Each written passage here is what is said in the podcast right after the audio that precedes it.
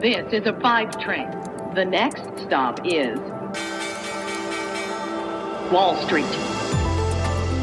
Hallo aus New York, willkommen zu Wall Street Daily, dem unabhängigen Podcast für Investoren. Schön, dass ihr wieder mit dabei seid. Ich bin Sophie Schimanski. Zunächst, wie üblich, der Blick auf den Handelsmorgen hier bei uns. Momentan warten die Investoren, was da so kommt und äh, der Markt fällt in diesem äh, Abwartemodus. Der Dow mit 300 Punkten sogar recht deutlich. Apple, Facebook und Tesla werden nach der Schussglocke Gewinne melden und äh, sie repräsentieren drei der nach Marktkapitalisierung größten Unternehmen in den USA, was natürlich bedeutet, dass Schwankungen ihrer Aktienkurse auch einen übergroßen Einfluss auf die Performance des breiteren SP 500 haben werden. Gestern Abend Microsoft mit sehr, sehr starken Quartalszahlen unterwegs gewesen. Es lohnt sich, die Zahlen etwas genauer anzuschauen. So Microsoft definitely hitting new all-time highs, trading all the way as high as $243.26. Wir haben natürlich heute nach Handelsende Apple, Tesla, wir haben äh, eine Facebook mit dabei. Definitely going to be very, very exciting. Ja, allerdings aufregend. Es ist nämlich ein ganz schönes Star-Aufgebot. Was habe ich heute also konkret für euch neben diesen Ergebnissen? Wir werfen zunächst einmal einen Blick auf die Stimmung und auf die vielen, vielen Ereignisse heute. Wir gucken uns kurz an, wie Microsoft und Starbucks abgeschnitten haben. Die haben gestern Quartalsergebnisse gemeldet und ganz frisch heute Morgen gab es Zahlen von Boeing. Und dann eben ein Ausblick auf Facebook, auf Tesla und auf die Aktie des Tages auf Apple.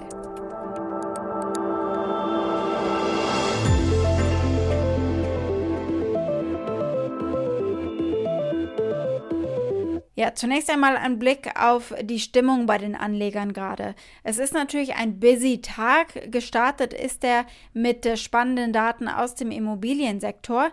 Die Immobilienpreise in den USA ziehen an. Der durchschnittliche Kreditbetrag für Eigenheimkäufer hat einen Rekordhoch erreicht von 395.200 US-Dollar. Und kombiniert mit einem leichten Anstieg der Zinssätze hat das letzte Woche die Nachfrage nach Hypotheken leicht geschwächt. Das Gesamtvolumen der Hypothekenanträge ging laut dem Index der Mortgage Bankers Association gegenüber der Vorwoche um gut 4% zurück, war aber immer noch um 16% höher als äh, vor einem Jahr dieser Wert. Die Pandemie facht einfach regelrechte Bieterkriege um Häuser an, also eine sehr starke Nachfrage trifft auf ein viel niedrigeres Angebot. Wir hören heute weiterhin äh, von der Notenbank um 20 Uhr deutscher Zeit, 14 Uhr Ostküstenzeit. Und da wird zwar keine bahnbrechende Änderung der Geldpolitik erwartet, aber die Anleger nutzen das nochmal, um sich zu versichern, Jerome Powell und sein FOMC, das Komitee, sind da. Und natürlich ist es erst recht ein sehr spannender Abend, ein Earningsabend. Hier in New York müssen wir uns natürlich noch den ganzen Handelstag gedulden. Und Investoren warten einfach manchmal ab, ob sie in eine Aktie reinspringen oder ob sie sie verkaufen oder ob sie sie halten, bis es diese sehr kursrelevanten Ergebnisse dann eben gegeben hat. Sprich, die Kurse werden auch morgen noch in Bewegung sein. Wir haben gestern starke Ergebnisse von Microsoft gesehen und über die reden wir jetzt auch. Microsoft hat äh, mit Gewinn und Umsatz, also Top and Bottomline, die Markterwartungen übertroffen. Neben dem Geschäft mit der Cloud ist das Werbegeschäft äh, sehr viel besser gelaufen als erwartet. Und die Aktivitäten der Werbetreibenden spiegeln natürlich wunderbar, wie sich die Wirtschaftsbedingungen für diese Unternehmen verbessern. Wenn Geld für Marketing da ist, dann ist das ein gutes Zeichen, klar. Und es war offenbar genug Geld da, dass alleine Microsoft auf dem sozialen Netzwerk LinkedIn im Dezemberquartal einen Umsatz von 2,6 Milliarden US-Dollar erreicht hat. Das ist eine jährliche Steigerung von 23 Prozent. Microsoft selbst hatte mit viel weniger gerechnet, mit etwa 16% plus. Die Aktie zieht hier als Folge dieser guten Ergebnisse an. Nach der Glocke gab es letzte Nacht auch Ergebnisse von der Kaffeehauskette Starbucks. We want to get to some more breaking news here on earnings. Starbucks is also out with its results. A little bit of a different picture here. Shares off just around 2% after hours. Die Ergebnisse waren eine Enttäuschung, wenn jetzt auch nicht durch die Bank weg schlecht. Der Nettoumsatz ist weltweit um 5% gesunken und damit sind sie auch hinter den Erwartungen zurückgeblieben. Das Unternehmen verzeichnete im Quartal 19% weniger Transaktionen, aber die einzelnen Tickets stiegen um 17%, also die einzelnen Bestellungen waren größer. Nach dem Motto, wenn man zu Starbucks geht, muss es sich lohnen. In den USA ging der Umsatz ebenfalls um 5% zurück. Vor allem bei kalten Temperaturen hat man gemerkt, die Leute sind einfach nicht mehr zu Starbucks gegangen. Positiv war, dass mehr Leute Starbucks Rewards Mitglieder geworden sind. In den letzten 90 Tagen ist diese Zahl um 15 Prozent gestiegen und nun sind 22 Millionen Menschen Mitglied. Das heißt, mobile Bestellungen äh, sind natürlich angestiegen und machen ein Viertel der Transaktionen bislang aus. 25 Prozent also und vor der Corona-Krise waren es 17 Prozent. Also man merkte den Unterschied. Und damit machen die Starbucks-Fans genau das, was Starbucks will von ihnen. Sie bestellen mit dem Smartphone vor und springen nur schnell rein, um den Frappuccino abzuholen. Ja, es gibt Leute, die trinken bei Schneesturm und Minustemperaturen Iced Coffee. Kann ich nicht nachvollziehen.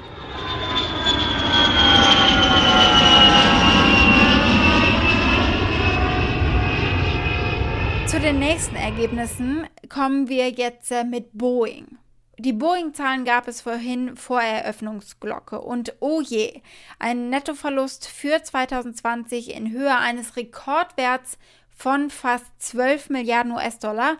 Und das bedeutet auch, das 777-Debüt wird nicht vor Ende 2023 passieren.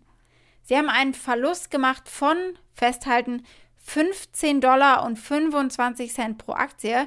Geschätzt hatte man 1,80 Dollar pro Aktie. Der Umsatz lag mit gut 15 Milliarden Dollar leicht über den Erwartungen, also wenigstens etwas. Aber klar, Boeing hat so wenig Flugzeuge ausgeliefert wie seit Jahrzehnten nicht mehr und äh, eine Rekordmenge an Bestellungen wurde storniert. Klar, da sind eine Pandemie und äh, Unsicherheit nach verunfallten 737 MAX-Maschinen äh, zusammengekommen. Der Boeing-CEO David Calhoun hier nach dem letzten Quartalsbericht im Oktober äh, und er sagt, sie sind ganz klar angewiesen auf die Wirksamkeit der Impfstoffe.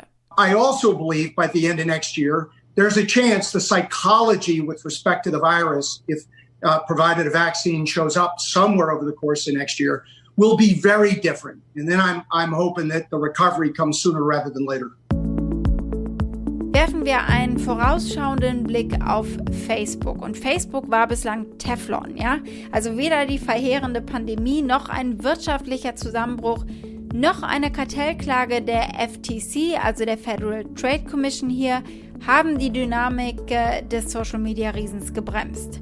Und Analysten erwarten mehr davon heute, wenn Facebook äh, eben Quartalsergebnisse veröffentlicht.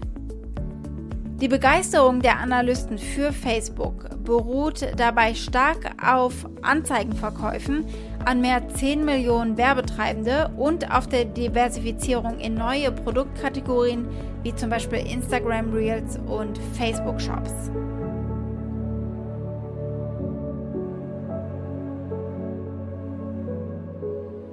Beim nächsten Quartalsbericht heute Abend bei Tesla sind alle Augen auf Verkaufsziele des Elektroautoherstellers gerichtet. Also wie viel werden sie produzieren und verkaufen können in 2021. Im Oktober beim Call zum dritten Quartal hat ein Analyst versucht, Elon Musk eine Nummer zu entlocken und gefragt, ob eine Produktion bzw. ein Verkauf von 840.000 bis einer Million Fahrzeugen realistisch sei für dieses Jahr. Und äh, Elon Musk antwortete, dass es wahrscheinlich in dieser Spanne liegen würde.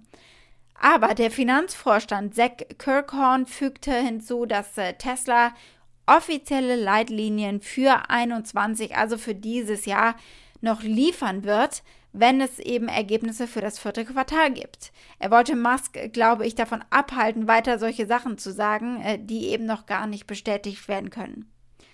Tesla hat in 2020 eine halbe Million Fahrzeuge produziert und nahezu genauso viele ausgeliefert. Eigentlich wirklich wahnsinnig, wenn man Meldungen wie diese hier bedenkt, vorgetragen von einem etwas atemlosen, weil besorgten Tesla-Fan natürlich auf YouTube. Tesla has just announced that they will be shutting down their Model S and Model X production lines for 18 days in the end of 2020 and early on in 2021. Trotz dieser Fabrikschließungen hat Tesla die eigene Verkaufsprognose für 2020 also beibehalten und geschafft. Unter Applaus natürlich an der Wall Street. Aber kann Tesla den horrenden Aktienpreis nun halten, wenn die Ergebnisse auch nur ein bisschen daneben liegen? Das ist die Frage heute Nacht. Die Wall Street-Analysten wollen echt nochmal ordentlich mehr sehen, eine Auslieferungsprognose für das laufende Jahr von rund 850.000 Autos. Und die Aktie des Tages soll heute der dritte im Earnings-Bunde sein, Apple. Und die sind noch so ein Teflon-Kandidat. Selbst eine Pandemie kann Apple nicht davon abhalten, neue Rekorde zu erzielen. Der Star dabei bei dieser ganzen Apple-Saga, ach, das können wir einfach mal Tim Cook äh, selber sagen lassen, den CEO von Apple. iPhone is an incredibly powerful and personal device. It's the product we use the most every day. People love their iPhones. Es wird erwartet, dass der Smartphone-Riese am Mittwoch sein erstes Quartal mit einem Umsatz von mehr als 100 Milliarden US-Dollar verbuchen wird, denn die Verkäufe der iPhone 12 Gerätefamilie sind das erste Mal mit berücksichtigt, weil sie eben erst im Oktober eingeführt wurden. Und das könnte die erfolgreichste Produkteinführung seit Jahren gewesen sein für Apple. Und die Nachfrage nach Macs und iPads hält an, pandemiebedingt natürlich. Ich denke, Apple ist ein super Beispiel dafür, dass Stimulus-Checks bei den Unternehmen und äh, am Ende eben auch an der Wall Street landen. Denn äh, für Apple läuft es super und die Aktie steht auf Allzeithoch. Wall Street.